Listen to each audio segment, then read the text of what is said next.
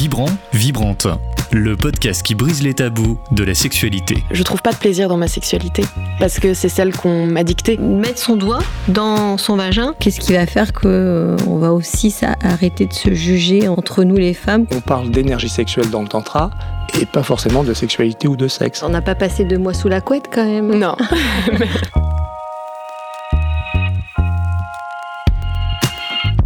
Bonjour et bienvenue dans ce nouvel épisode de Vibrante. Aujourd'hui, Carole, je crois qu'il faut le dire qu'on est très excité de la venue de notre invitée. Et pourquoi? Parce que c'est Laura Berlingo. Exactement, on te suit Laura, donc euh, on t'a introduit un peu de manière, euh, voilà, c'est la, la, vérité, en vrai on te suit vraiment depuis très longtemps, euh, aussi bien dans tes podcasts, et puis maintenant avec la, le lancement de, ton premier livre, c'est ça? Tout à fait. Comme, donc ton livre s'appelle Une sexualité à soi, libérée des normes. Tu es gynécologue obstétricienne Oui. À la Salpêtrière. Tout à fait.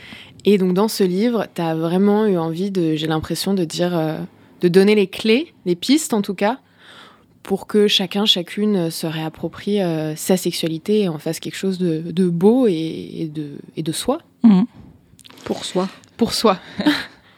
Je pense qu'effectivement, euh, j'aime plus parler de pistes que de clés. Mhm. Euh, parce que je pense qu'effectivement, il n'y a pas beaucoup de, de, cartes enfin, où on peut dire bon, bah voilà, il faut que je, fasse ça pour avoir une sexualité épanouie. Je pense qu'avant tout, c'est euh, de réfléchir aux choses. Et ce que, ce que j'ai essayé de faire avec le livre, de, de faire réfléchir à plein de domaines qui sont autour de la sexualité. Et c'est quelque chose que je que je développe pas mal dans le livre, l'idée que la sexualité, c'est pas que les rapports sexuels, euh, que c'est pas que le sexe, qu'en fait, euh, quand on parle de couple, quand on parle de parentalité, quand on parle de violence, quand on parle de santé, enfin, il y a plein de, de, domaines qui sont rattachés à la sexualité, et c'était, euh, ça m'intéressait de les explorer un petit peu euh, tous et d'en faire, voilà, un objet global, quoi. Et avant qu'on explore justement un peu toutes ces pistes que tu, mm. que tu donnes, quelle serait pour toi ta, ta définition de, de la sexualité? De la sexualité de manière générale. Ouais, pour toi, parce que je sais qu'elle est. Enfin, on a la définition euh, du euh, Larousse, mais après, c'est aussi. Euh, c'est propre à chacun. La sexualité.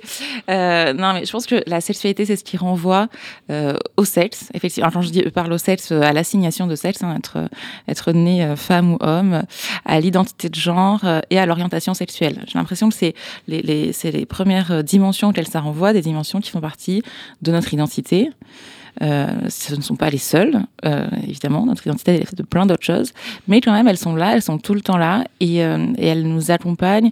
Qu'on aille à l'école, au travail, se marier, essayer de faire des enfants. En fait, on est tout le temps.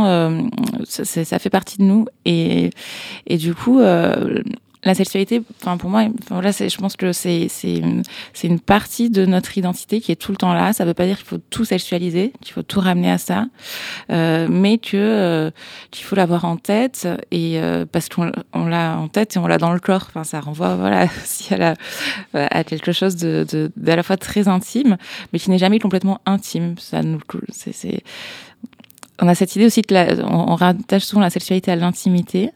Euh, moi, j'ai Enfin, mon cadre de lecture, c'est plutôt de dire que euh, c'est il y a des choses qui peuvent rester intimes au sens de confidentiel, qu'on n'a pas forcément besoin de partager avec tout le monde.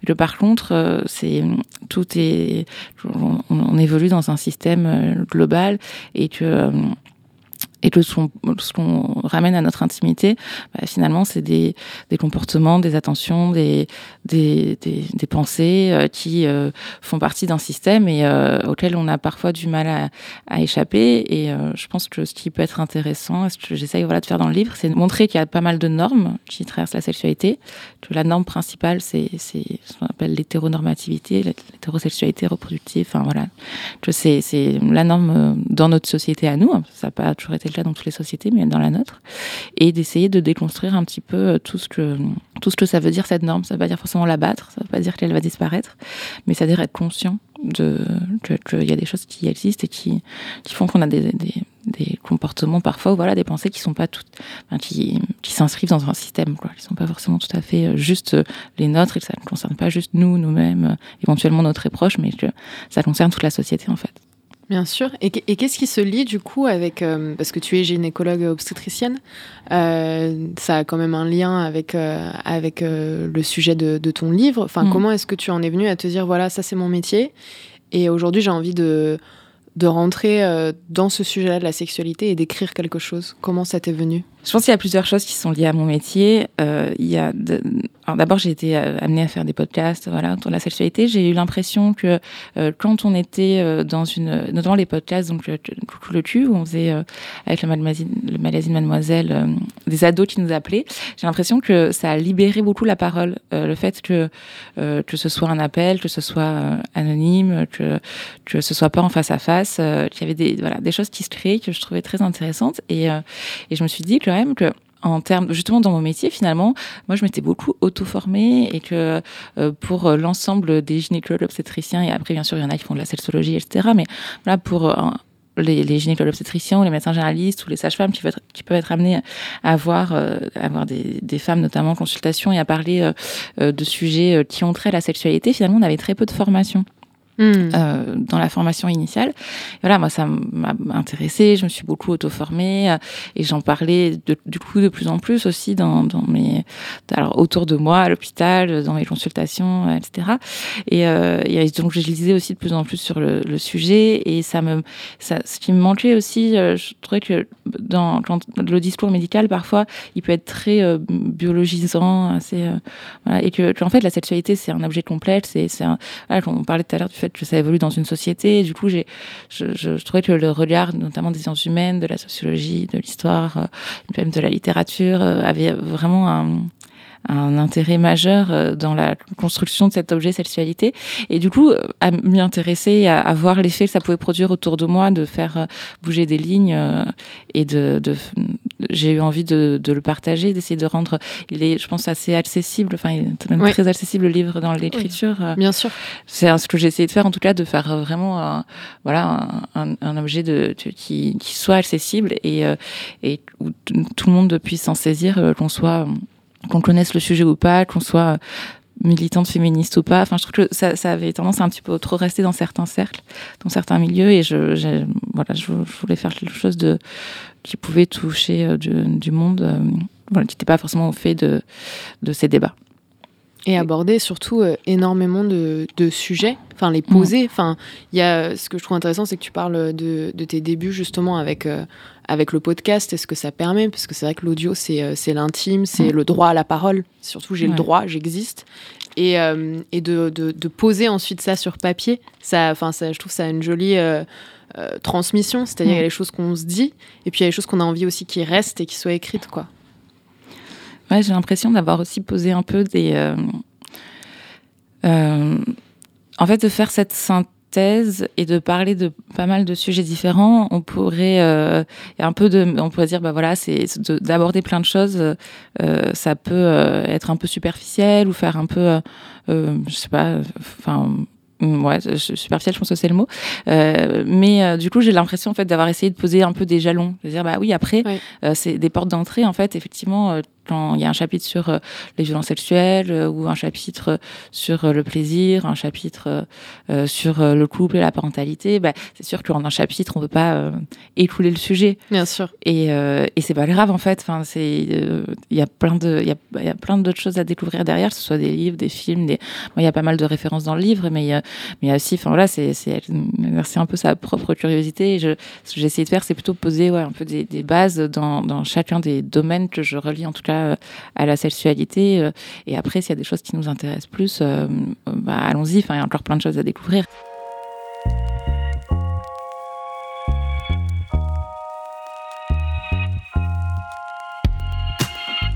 Mais c'est vrai que nous, il y a un truc qui nous a beaucoup marqué, pour rentrer un peu dans, ton livre, c'est euh, comment tu décris le consentement. Euh, donc, on parle beaucoup de consentement euh, aujourd'hui, et heureusement, il était mmh. temps.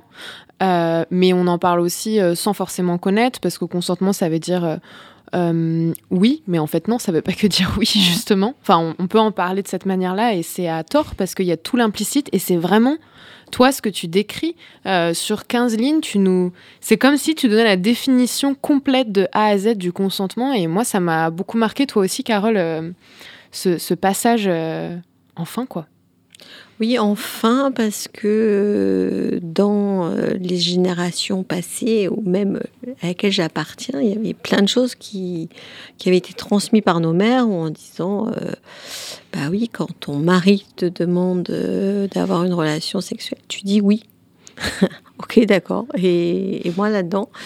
Et, et c'est tout ce consentement implicite, ou parce qu'on ne travaille pas et qu'on se doit d'eux.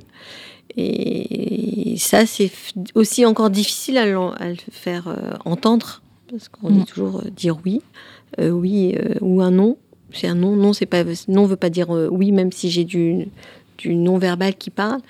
Et voilà, ce, tout ce que tu as posé dans ton livre, en plus du consentement, là, je pense que on peut le reprendre partout, quoi. Dans les écoles, enfin. c'est vrai qu'on parle beaucoup du consentement euh, en ce moment. Euh, et il y a, effectivement, je trouve que si on si on va pas un petit peu plus loin et si on dit juste, euh, on apprend juste et notamment effectivement aux jeunes, mais pas que aux, plus jeunes. Et c'est ça qui est drôle, c'est vraiment un truc transgénérationnel. Euh, c'est voilà, c'est des choses qui infusent dans la société et ça concerne effectivement tous les tous les âges. et si le discours il reste centré sur oui c'est oui et non c'est non, quand une femme dit non, elle dit non. Et en plus, c'est toujours quand une femme dit non, hein, comme si mmh, c'était toujours dans le même sens. Hein. Bon, ça, c'est, on peut en parler aussi après. Euh, mais, euh, mais du coup, ce discours-là, euh, alors non seulement il n'est pas du tout assez nuancé, il, il manque de, de, de, enfin, de substance qu'on peut, peut, développer après, mais non seulement c'est pas assez nuancé, mais en plus, euh, il est extrêmement culpabilisant pour les victimes, euh, parce qu'on on n'arrive pas toujours à dire non. Et parfois, on est obligé, on se sent obligé, du moins, de dire oui. Et, euh, et c'est pour ça que dans le, en fait, je trouve que ce que j'essaye de, euh, alors je dis pas tout à fait comme ça dans le livre, mais c'est vrai, maintenant je le, je le, dis plutôt comme ça, c'est je trouve qu'il y a plusieurs niveaux euh, dans le consentement et que c'est bien de pouvoir les expliciter, de pouvoir, le premier niveau c'est un peu, bah, non c'est non, oui c'est oui. Ok, bon, bah, est-ce qu'on arrive à être clair Super. Euh, le deuxième niveau, euh, justement, tout, euh, ce que je vous disais tout à l'heure, le, le non-verbal, l'implicite, le physique, mm. parce que parce que quelqu'un qui, on, les connaît en plus dans les procédés, euh, de, et notamment dans les cas des violences sexuelles, des post-traumatiques, ou euh, enfin, au moment du traumatisme, avec la sidération, euh, le fait de pas d'avoir de, le regard fuyant, de pas de pas être vraiment de en fait, la violence sexuelle ne se passe pas forcément dans la violence. Il y a vraiment cette idée que on peut tout à fait être ne pas du tout être consentant, ne pas vouloir être là, ne pas avoir envie, mais avoir un corps qui qui, enfin tu vois, qui, est juste, euh, voilà, qui peut être sidéré, qui peut se, se laisser faire et, euh, et faire euh, croire, enfin, voilà, faire croire un, un oui alors qu'il ne l'est pas. Et il y a aussi le niveau de, de, tous les rapports de domination. Effectivement, tout à l'heure tu parlais du, du mariage, de quand on est, de, voilà, de devoir. Il y a le mariage, mais il y a aussi l'amour c'est quelque chose qu'on peut, qu'on peut encore dire, entendre aujourd'hui, de, de, de, se donner par amour, de, de, quelque part, euh, si, si quelqu'un nous aime, euh, ben on, lui doit bien ça. Enfin, c'est une sorte d'échange de bons procédés. Euh, il y a toutes les dominations aussi économiques, hein, quand il y a des, des, des, couples où il y a des, une grande différence financière entre deux personnes, mais en fait, bien sûr qu'il peut y avoir se sentir obligé de faire. Il y a plein de rapports de domination qui peuvent exister entre deux personnes où on peut se sentir obligé de faire et on peut euh, réellement euh, dire oui et, et, et, faire, et faire des choses sans que ce soit un consentement euh, réel et profond. Et du coup, voilà, ce que je dis à la fin un peu du, du chapitre du consentement, c'est que peut-être la suite aussi, l'évolution de cette idée, c'est de, de, de, passer du consentement au désir réel, de, de, plutôt que d'être toujours dans cette attitude de par rapport à ce que je disais au début, de la femme qui consent, puis c'est souvent dans ce sens-là, hein. c'est la femme qui consent à ce que l'homme lui propose. Il y a toujours ce truc très euh, euh, femme passive, homme actif, euh, qui va venir demander le droit de faire ça, bah, quelque part de dire, mais en fait, c'est j'ai pas envie de consentir à quelque chose, j'ai envie de désirer quelque chose, j'ai envie d'être là parce que, parce que moi, là, profondément, j'ai envie et j'ai envie d'être là. Et, après, bon, on peut, il y a toute la question du désir et, et d'où viennent nos désirs et comment ils se construisent, etc. Mais, euh, et c'est ce que, c'est ce que tu appelles une éthique du désir et que je trouve euh, très jolie. Enfin, vraiment, ça, déjà, ça renvoie aussi à quelque chose de constructif, en fait, mmh. d'établir euh, une éthique. Et pour, euh, pour les personnes qui n'ont pas encore eu l'occasion de lire ton livre, moi, ce qui m'a vraiment marqué, c'est la temporalité de, de, ce que tu appelles le consentement et puis de mmh. l'éthique du désir, qui est de. C'est pas parce que euh, j'ai dit oui, qu'il y a un moment, je ne vais pas ne plus avoir envie, et que à la fin, je ne vais pas au dernier moment aussi ne plus vouloir ou vouloir à nouveau. Et cette temporalité-là, ça sous-entend du coup euh, de communiquer avec l'autre, ou en tout cas de d'être avec l'autre et de voir ou Mhm. d'essayer de comprendre ou de poser des questions ou d'analyser des signaux. Et ça, ça, je trouve, ça suppose aussi une présence et, et c'est quelque chose de tout à fait euh, audible en fait. Ouais. Et enviable et désirable. couple. Ouais.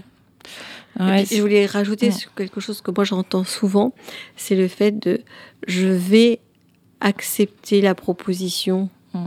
d'avoir une relation sexuelle, sinon potentiellement il peut me quitter. Et, et donc à un moment donné, le consentement il est où là-dedans aussi, Mm. sur par rapport à soi? C'est-à-dire, je le fais parce que sinon il va être infidèle.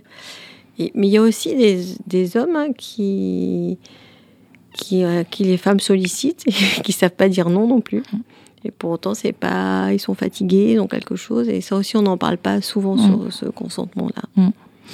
Oui, parce que ça m'évoque euh, les situations de, de violence, notamment conjugale et de violence sexuelle. Euh, En fait, très régulièrement en consultation, quand les violences conjugales, on en parle de plus en plus.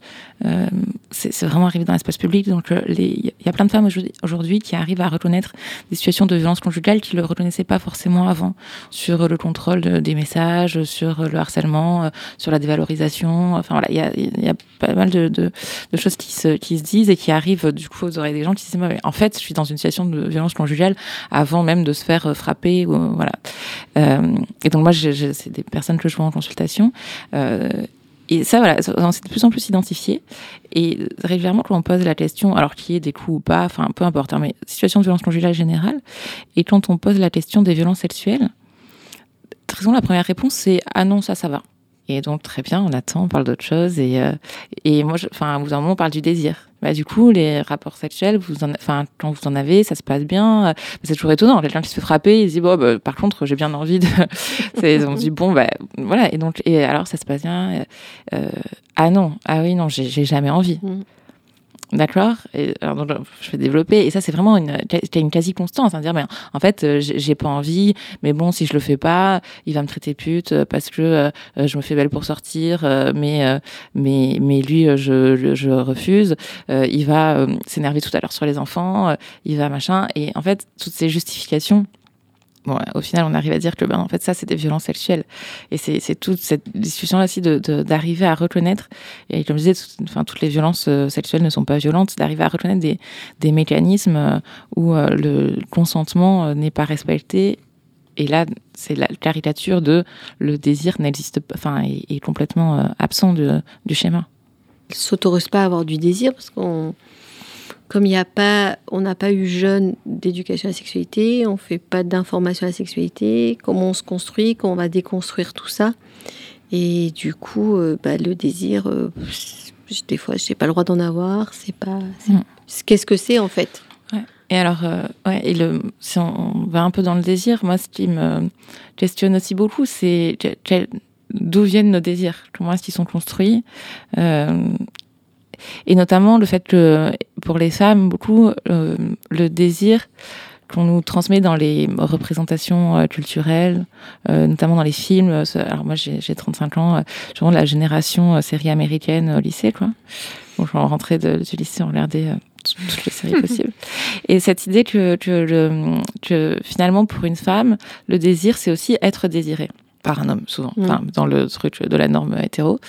Et, euh, et que, que finalement, là, ce qu'on nous apprend, c'est que, en fait, à, quand je dis ce qu'on nous apprend, c'est pas un apprentissage direct, il y a pas, à l'école, on ne nous dit pas de faire ça, mais ce qu'on voit, ce qui, qui est transmis, cette idée que ce qu'on, qu'on- le, le mal de ce qu'on peut désirer, en fait, c'est d'être désiré par un homme, d'être plaqué contre un mur, d'être euh, pris- il y a toute cette érotisation hein, aussi autour de, alors, de la vi- violence. Là, je le mets entre guillemets la violence parce que c'est pas forcément plus dans une, une intention euh, violente de, ni de la personne en face ni de soi, mais un truc assez voilà pulsionnel, animal, la pulsion de l'homme.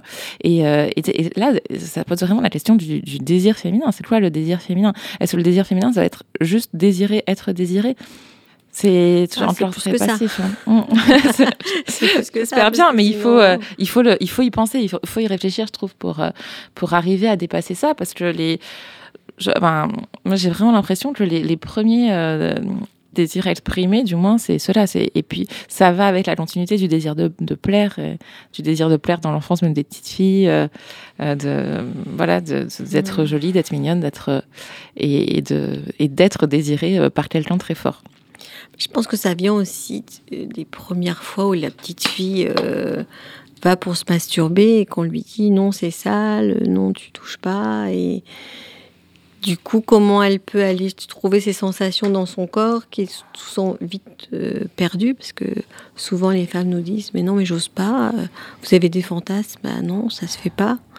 Et que le désir, il se nourrit aussi par ces fantasmes euh, qui sont loin d'être sexuels. Hein. Juste le plaisir de quelque chose, de manger, de goûter, par tous les sens. La sexualité, ça passe par tous les sens. Et ça, c'est vite interdit à un moment donné. Donc, euh, c'est aller retrouver ses envies, qu'est-ce qui nous font plaisir, mhm. quoi. D'ailleurs, tu as, tu as une très jolie métaphore sur le désir. alors, je ne sais plus à quel chapitre tu la, tu la donnes, mais tu expliques que tu le vois comme une boule, parfois de feu, parfois de fer, comme une énergie. Et je, je mm. trouve ça très puissant parce que quand là tu questionnes qu'est-ce que c'est le désir féminin, moi je le visualise. Enfin, quand j'ai lu ça, j'étais en mode oui, c'est ça mon désir.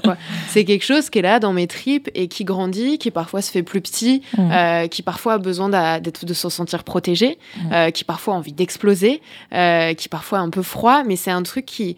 C'est ouais, c'est un, un truc que j'ai dans les tripes, quoi. Et c'est vrai que je trouve que c'est Enfin, et je pense que je suis pas, j'espère ne pas être la seule dans cette mais représentation, mais je trouve que c'est une très belle image aussi parce qu'on a peut-être que ce qui me manque dans le désir féminin aussi, on a, c'est le, le, fait qu'on, vu qu'on n'en parle pas, bah on a et on a besoin d'images, on a besoin de métaphores comme ça pour essayer de se le représenter dans sa tête, dans ses pensées, dans son imaginaire. Mm. Ah, c'est une métaphore qui me plaît bien aussi. Hein, vraiment, c'est euh,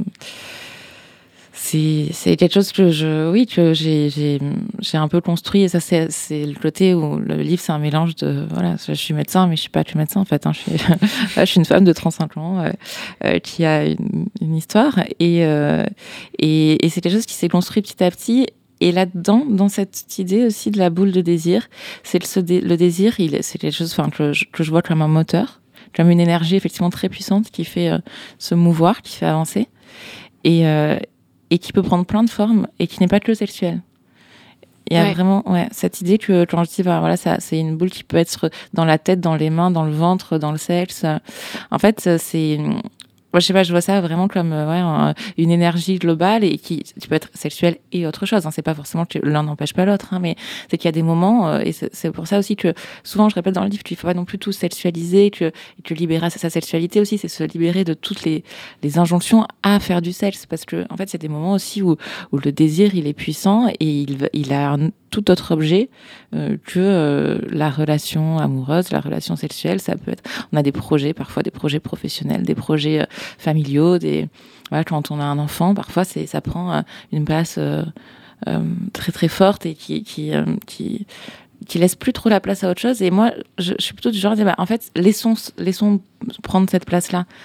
Euh, c'est pas forcément obligé de dire, bah oui, mais il faut que je, pense au fait de, l'arrivée d'un enfant dans une famille où on dit bah oui mais il faut rester aussi femme, il faut rester aussi machin.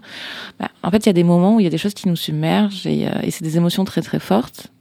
Et, euh, et les laisser s'exprimer, euh, plutôt que laisser les contenir dans des cases en disant bon bah il faut quand même que je sois un peu comme ça, un peu. C'est difficile. Donc euh, voilà la, la, boule de, de, de, feu machin c'est aussi ce côté c'est un peu irrépressible et quand je dis répressible, attention, parce que c'est pas, je dis pas non plus euh, que la pulsion, euh, enfin voilà, ne peut pas être réfrénée, mais l'idée de la laisser s'exprimer. Hmm. Parce que je pense qu'on devrait parler d'appétit sexuel et de libido, qui est deux choses différentes, parce que la libido, c'est évidemment quand on a un enfant, et eh ben on va mettre toute son énergie, qui est notre libido, dans ça. Quand on veut écrire un livre, on met toute son énergie, mhm. et après, on a plus ou moins d'appétit sexuel. Et parce que dans ce mot libido, on met tout, et on met souvent sexualité. Mais non, oui, c'est de l'énergie de vie, quoi.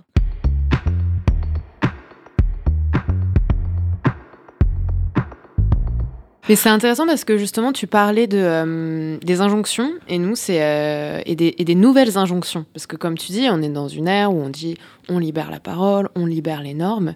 Et tu expliques très bien dans son livre que bah, finalement, ce qu'on disait mai 68, oui, c'est super, on est libéré. Non, c'était euh, la course aux, aux, nouvelles injonctions. Et par exemple, toi qui as fait euh, du, euh, du podcast, enfin du son, de, de bah, on est sur de la parole, on est sur de l'audio. Bah, quand on avait Ménie Grégoire euh, dans les années 60 qui venait libérer la parole, ok, soit, enfin, qui venait en tout cas essayer de libérer les femmes de l'injonction, mais en fait, elle en mettait d'autres parce qu'elle disait non, mais il faut jouir. Jouissez, c'est important. et donc finalement, on est là, on rajoute des couches et des couches. Et, et comment, comment on fait Enfin, après, je ne sais pas s'il y a une réponse à ça, mais comment on fait pour, pour éviter de, Parce que je pense qu'on en fait tout. Nous aussi, on s'en crée ou on en inflige aux autres. Comment est-ce, est-ce que ça passe par euh, les réseaux sociaux aussi on a les réseaux sociaux il y en a beaucoup aussi euh, là-dessus c'est-à-dire que euh, c'est super ce que ça libère mais parfois il y a d'autres injonctions sur mm. ah bah t'as, ce que tu disais souvent Carole t'as 20 ans t'as pas de sextoy bah t'as raté ta vie enfin t'as pas compris non mais il y a des injonctions comme ah. ça comme la relèche ça 50 ans et on se dit bah ouais mais moi j'étais à l'âge j'ai pas fait ça est-ce que ça veut dire que je suis pas mm. comme il faut? Enfin je, pense que c'est un vrai problème, c'est un vrai débat, c'est un vrai truc à soulever en tout cas, et que le, seul moyen de contrer ça, c'est d'en parler. C'est de pas euh, faire euh, euh, l'autruche en disant non, mais en fait, euh, oui, bien sûr qu'on risque de recréer de nouvelles injonctions. Et, enfin, moi-même, parfois, je, avec le livre, je me dis bon, bah, je dis qu'il faut pas parler que de sexualité, je ne parle que de ça. c'est difficile parce que vraiment, quand on parle d'un sujet, euh, et, et, moi, je, le décris pas mal dans le livre avec l'histoire du clitoris, le fait que euh, récemment, on l'ait beaucoup, beaucoup mis en valeur, que c'est dans la suite d'une invisibilisation pendant longtemps, que ça, voilà, c'est devenu un peu le totem d'une nouvelle révolution féministe, bah, le clitoris qu'on affiche sur les murs, etc. Et je trouve ça très très bien. Mais attention, ça peut aussi créer plein de plein de, de, complexes, plein de plein d'injonctions. Tu dire bah et, et, dans ça, dans le hein, il y avait une jeune fille qui nous avait appelé en nous disant mais mais en fait, je comprends pas. Je, tout le monde parle de clitoris. Moi, j'ai l'impression que c'est pas ça qui me fait jouir. J'ai l'impression de pas être normale, de pas être une vraie femme. Du coup, c'est dur. Enfin, et et alors, je pense que c'est tout à fait faux. Hein, et que voilà, ça, ça, ça, de réduire en fait la sexualité féminine au clitoris, par exemple, je, voilà, c'est il y a quelque chose de limitant là-dedans, euh, de devoir multiplier les sextoys pour euh, pour avoir l'impression d'être d'être d'être épanoui sexuellement, je trouve ça aussi limitant. Pour avoir un orgasme. Ouais, pour avoir un orgasme toujours. Ouais. De, de, de que pour les hommes, par exemple, le nouveau truc, ce serait de découvrir sa prostate et, euh, et que, ouais. en fait, pour être un homme moderne, euh, il faut euh, il faut explorer sa prostate. en fait, pourquoi pas? On a le droit, mais on a le droit aussi de pas en avoir envie. On a le droit, et puis la, la vie c'est long aussi. Enfin, et c'est des trucs aussi que de, des complexes de dire mais j'ai pas encore fait ça sur des seuils il y a 20 ans. Je trouve que c'est très c'est très vrai aussi. C'est qu'en fait on a entre on n'a pas la même sexualité au sens de rapport sexuel à 18, 20, 30, 50, 60 ans et et heureusement, enfin, c'est voilà, c'est. C'est ça qu'on dit pas suffisamment, que notre corps évolue, qu'on évolue et qu'à 20 ans, maintenant, euh, euh, on entend les jeunes 20, faut qu'ils aient tout fait, quoi. L'anal, l'épilation, tout. Mm. tout. Mais après, elles vont faire quoi? C'est la bonne question. Mais entre temps, est-ce qu'elles ont euh, justement connecté leur envie? Est-ce que c'était le bon moment pour pour elles, pour comme pour les hommes? Mm ce, plaisir prostatique. Maintenant, allez où On y va. Mm. Et puis même avec, je pense, le, le ou la partenaire, euh, c'est ça aussi la, problématique, c'est qu'après, euh, euh, du coup, tu te dis bon bah moi si j'ai pas fait ça dans mon couple, euh, ça veut dire que c'est pas ok. Mm. Donc il faut que je la, il faut que je l'impose et euh, aussi bien, enfin peu importe le sexe et le genre. Et du coup ça va créer des tensions aussi dans le mm. couple parce que mm. bon bah moi mon partenaire il a, il a absolument envie de faire ça. Moi je me sens pas prêt, ça m'effraie. Mais du coup je vais le bloquer. Donc ah bah je vais peut-être dire oui. Et du coup on, on, repart sur ce, ce truc là de l'éthique du désir encore une fois qui qui va pas du tout. Et ah, puis les hommes se retrouvent sous pression parce que certaines femmes disent Ah non, mais moi je veux faire ça parce que j'ai déjà fait ça. Et puis, bah non, moi je suis pas prêt. Mm. Je suis pas prêt à faire ça encore maintenant, quoi, parce qu'on se connaît pas assez, parce qu'on n'a pas assez communiqué. Et, du coup, ça recrée des conflits, des ruptures. Et puis il y a des choses aussi, peut-être qu'on n'a pas aussi envie de. Alors c'est important de communiquer dans le couple, mais aussi euh, il y a sa sexualité à soi, il y a celle qu'on a avec l'autre, mm. et parfois on n'a pas non plus envie de tout raconter et puis on veut aussi garder des choses, ses fantasmes en soi ou ses, ses envies. Et il y a aussi cette injonction à tout dire, tout partager. Mm. euh, qui, je pense, euh, ce côté très fusion et peut-être d'ailleurs Ouais. l'héritage un peu euh, patriarcal du Mhm. couple, on est fusionnel, on se dit tout, et qui se retrouve aussi dans la sexualité un peu et qui est pour moi hyper dangereux. Je suis très d'accord avec ça et je pense que vraiment il y a aussi un- dans la définition de ce qu'on appelle la communication, la communication c'est pas la transparence. Ah non, voilà. Tout à voilà. Fait. Et euh, C'était le Gardons, mot. Merci, gardons- on va le retenir, c'était ça. Gardons voilà. notre jardin secret. ouais, ouais, et, euh, et ça c'est un- enfin notamment euh, là pour le coup avec les, les, les ados j'a- j'aime bien aussi ce, ce discours de tout n'est pas enfin les fantasmes pareil et les la, la, la pornographie par exemple c'est un truc où on dit souvent bah oui mais les, les jeunes ils sont trop euh, ils ont l'accès à la pornographie trop facile et du coup ça change leur euh, sexualité etc moi je pense qu'il faut enfin que ça ne sert à rien d'interdire la pornographie ou de de la de la d'en faire une espèce de, de mal absolu. Mais par contre leur transmettre euh, l'idée de que que tous ces supports n'ont pas vocation à être euh, réalisés, et du moins pas tout de suite. Enfin, il y a vraiment, il y a, il y a des histoires assez terribles hein, de, de, de, de jeunes garçons qui, qui ont, enfin, qui, qui ont voulu reproduire. euh, euh, et je dis jeunes garçons parce que c'est ça qui est montré dans la, dans la pornographie aussi, dans ce truc très viril du Mhm. mal, de, Ouais. de l'érection qui dure très longtemps et de avec euh, un, un sexe énorme et qui peut mettre une pression. Enfin, je, je pense que c'est vraiment difficile pour eux aussi, hein, qui peuvent leur mettre une pression euh, incroyable en tant qu'ado qui découvre la sexualité. Alors, en fait, tout ça, c'est du c'est de la matière à fantasme. Ça peut il y a un côté qui peut n'appartenir qu'à vous. En fait, vous n'êtes pas obligé du tout, euh, non seulement de reproduire euh, ce, ce- ces visions-là, mais aussi euh, mais forcément d'en parler ou de enfin et, même s'il y a des fantasmes qui peuvent paraître presque honteux pour certains ou des choses qu'on on se dit mais est-ce que j'ai vraiment le droit de fantasmer là-dessus? En fait tu fantasmes sur ce que tu veux mais tu as, le droit aussi de ne pas le partager de, de le Ouais. garder pour toi et, et de laisser le, le- le- voilà le- des choses qui n'appartiendront jamais qu'à nous je pense et, euh, et des choses qui vont se réaliser euh, peut-être au fur et à mesure de notre vie si euh, on est dans les bonnes conditions euh, si on est avec le, ou la bonne partenaire si enfin, voilà si avec beaucoup de si mais on n'est pas obligé ouais, effectivement de d'avoir rempli toutes les cases à 20 ans euh, pour avoir euh, une, bonne sexualité.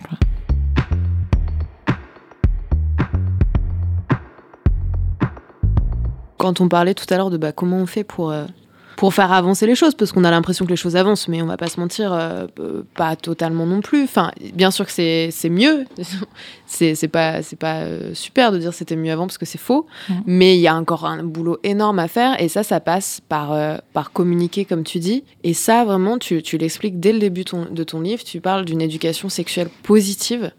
Euh, Est-ce que tu peux raconter aux, aux auditeurs et aux auditrices qu'est-ce que ça, qu'est-ce que c'est en fait une éducation Mm. sexuelle positive? Parce que c'est difficile de dire bon bah il y en a une négative. Enfin Ouais. ça, ça, ça suppose non, non, mais euh, c'est, pas le, le contraire de positif, c'est pas alors, l'éducation sexuelle. Alors il faut juste, je vais euh, faire un petit con- contexte.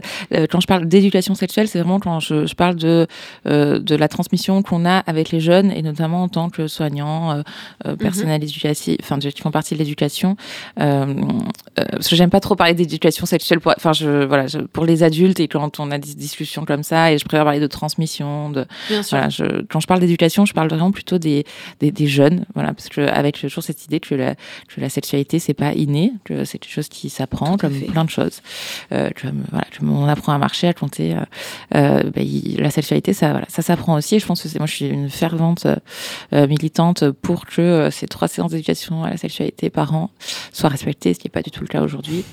Je divague, oui donc, et donc l'éducation sexuelle positive, c'est quelque chose qui a été défini par l'OMS il y a super longtemps en fait, et qui est une éducation sexuelle qui n'est pas centrée que sur le risque, Euh, parce que pendant longtemps, et notamment, euh, voilà, nous on est vraiment les héritières de ça, les années 80-90 avec euh, les, avec l'épidémie de VIH notamment, et et il y a eu une- vraiment une, une focalisation euh, sur euh, le risque, sur les infections sexuellement transmissibles, dont le VIH, et sur les grossesses non désirées.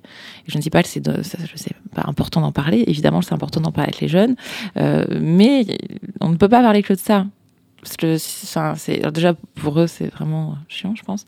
Et euh, du coup ça donne pas trop envie de, de, de suivre bien. Mais en plus parce que euh, parce que enfin voilà l'éducation sexuelle positive c'est de dire bah, en fait la sexualité euh, et, et la santé sexuelle hein, c'est un c'est une approche qui est globale c'est un état de bien-être physique euh, psychique émotionnel social dans le domaine de la sexualité. Et en fait ça doit parler autant euh, euh, voilà de, de plaisir de désir de dire bah, de que la sexualité, ça peut apporter des choses très très belles. Et en même temps, le pendant de ça aussi, et c'est ça qui est un peu qui peut paraître paradoxal quand on parle d'éducation sexuelle positive, mais le, le, pendant de ça, c'est dire en fait une, une sexualité euh, bien vécue au sens large du terme, euh, c'est aussi une sexualité qui est euh, en dehors de toute violence ou coercition.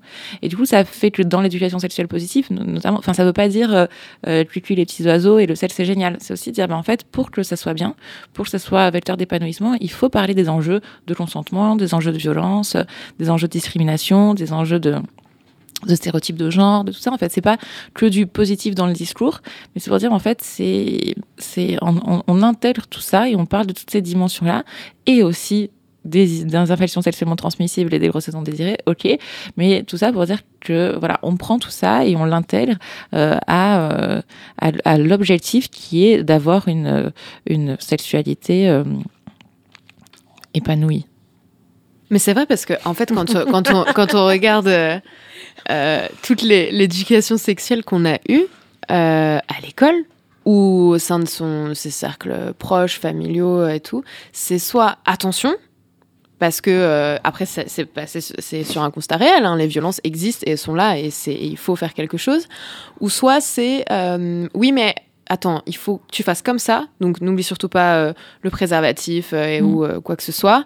Et puis surtout, fais attention si t'es une femme, et puis fais attention de pas euh, être enceinte, donc il faut que tu fasses comme ça. Si t'es un homme, on va pas non plus trop t'aiguiller parce que c'est pas trop à toi la charge. Mais on va jamais dire, en fait, la sexualité c'est pour être, enfin, ça, ça sert à faire du bien. Mm. Enfin, on l'entend jamais. Ou, à- ou sinon, quand on va être avec ses amis au début de sa sexualité, ça va être vu comme une transgression. Ah bah tiens, euh, j'ai eu une relation, donc c'est un peu le, le côté euh, défi. Euh, moi, je suis dans la sexualité alors que tout le monde me dit que soit c'est un danger, soit ça va me faire du mal.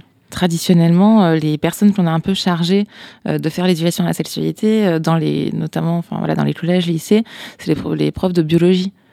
Et est-ce que c'est vraiment leur rôle Enfin, non, mais c'est une vraie mais- question. En fait, je, que- je pense que, ouais, pardon. Non, est-ce que eux déjà ils sont à l'aise avec ce Ouais, sujet-là voilà. Alors il y en a Ah plein bon. qui sont pas à l'aise, mais parce que comme ils sont chargés de faire euh, les, les, les, les- grenouilles. les- ouais, non mais les, les ovocytes, les spermatozoïdes, les cycles euh, menstruels, enfin voilà, la fécondation, etc. Comme si la sexualité ne rend... et ça c'est, je trouve que je pense que vraiment c'est une erreur. C'est pour ça que moi certes, je dis ça en étant médecin, donc euh, on va dire bon, bah, elle se fout de nous, euh, elle critique les profs de biologie, elle est médecin, mais c'est pour ça que je disais que je m'étais pas mal auto-formée et que je, je voulais vraiment mettre autre chose dans la sexualité, une autre lecture que la seule lecture euh, biologisante et parce qu'en fait la sexualité c'est pas qu'une histoire de spermatozoïdes et, d'ovules quoi. Et du coup quand c'est là qu'il faut des politiques de santé publique euh, qui soient à la hauteur, enfin qui forment les personnes. Et euh, je ne dis pas que les profs de biologie ne peuvent pas le faire, mais il faut les former à ça. Et en fait, on est prof de biologie, bah, on n'a pas toutes les cartes en main, forcément non plus, pour pouvoir faire de l'éducation sexuelle et d'autant plus de l'éducation sexuelle positive. C'est assez logique finalement qu'ils restent euh, bloqués. Et la manière que plein de médecins euh, ou de sages-femmes, enfin tous les, soignants qui font de l'éducation à la sexualité ou pendant longtemps rester bloqués sur les infections sexuellement transmissibles et les grossesses non désirées parce que en pratique dans les centres de planification familiale par exemple ce qu'on appelle les centres de planification familiale euh, histo- enfin déjà historiquement parce que ça, ça, vient des, des luttes justement de l'association du planning familial et voilà des luttes des années 70 euh, pour l'accès à l'IVG à la contraception mais donc du coup dans ces centres euh, essentiellement ce qu'on voit c'est euh, les, les, les, consultations qu'il y a c'est pour soit des soit des IVG soit de la contraception soit du traitement d'infections sexuellement transmissibles. Donc euh, voilà on reste aussi bloqué et ça ça, ça se voit dans tous les domaines Enfin, je veux dire, ça se ressent dans, euh, autant dans l'éducation sexuelle, parce que c'est les mêmes personnes, hein, souvent, qui euh, vont après faire l'éducation sexuelle dans les collèges et les lycées. Et du coup, si euh, on ne voit que ça, et c'est pour ça, c'est un truc pour lequel je milite aussi, de renverser aussi le regard sur ces centres, de ne plus les appeler des centres de planification familiale, par exemple, je trouve que c'est un terme, euh, on planifie pas forcément sa famille hein, quand on va euh, là-dedans, et, d'appeler ça des, enfin, de faire des centres de santé sexuelle, comme ça est fait en Suisse, par exemple, où ils ont, c'est c'est important aussi le- la manière dont on en parle et les mots qu'on met là-dessus et les centres de, de faire des centres de santé sexuelle qui euh, qui pourraient accueillir tout le monde quel que soit son son sexe son genre euh, son orientation sexuelle et qui pourraient avec des consultations euh, qui pourraient être juste de prévention d'information autour de la sexualité et de la santé sexuelle mais qui, qui soient un peu plus enfin voilà plus plus large euh, Et de former les gens, parce que les gens ne sont, pas les for- gens, les gens sont pas formés pour à l'éducation sexuelle positive. tout à fait Il y a des programmes qui, comm- qui commencent à être mis en place, mais ils sont pas. Bah, c'est pas essaie de- valorisé. ouais, voilà. C'est pas valorisé. Ah, moi, du coup, je suis, je suis à la Pitié Salpêtrière et je suis rattachée à Sorbonne Université. Et on essaye de mettre en place un programme euh, pour l'année prochaine en diplôme universitaire en formation continue euh, là-dessus, globalement. Croisez les doigts pour moi. Oui, on croise les doigts énormément. Ils sont en train d'examiner de, cette demande et je, pense qu'effectivement, enfin, moi, je trouve qu'il y a un manque de formation criant et, enfin, du moins dans le milieu médical, c'est assez évident. Et, c'est, ce qu'on retiendra du coup euh, surtout euh, de, de, cette émission, c'est quand même l'éducation euh, sexuelle positive, elle est en marche. Elle est là parce que bah, déjà, il y a des livres comme les tiens qui, qui paraissent et qui permettent de donner des pistes, j'ai bien retenu, pas des clés.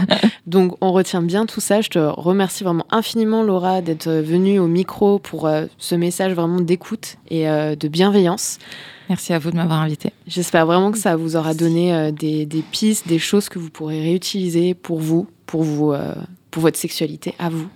Euh, on se retrouve bientôt pour de nouveaux épisodes. N'hésitez pas à mettre des, petites étoiles sur Apple Podcast, à nous envoyer des commentaires, des DM vocaux sur Instagram si vous avez des questions, des retours et, et on vous répondra. Merci beaucoup. C'était Vibrant, Vibrante, un podcast de grande contrôle en partenariat avec le magazine Cosette.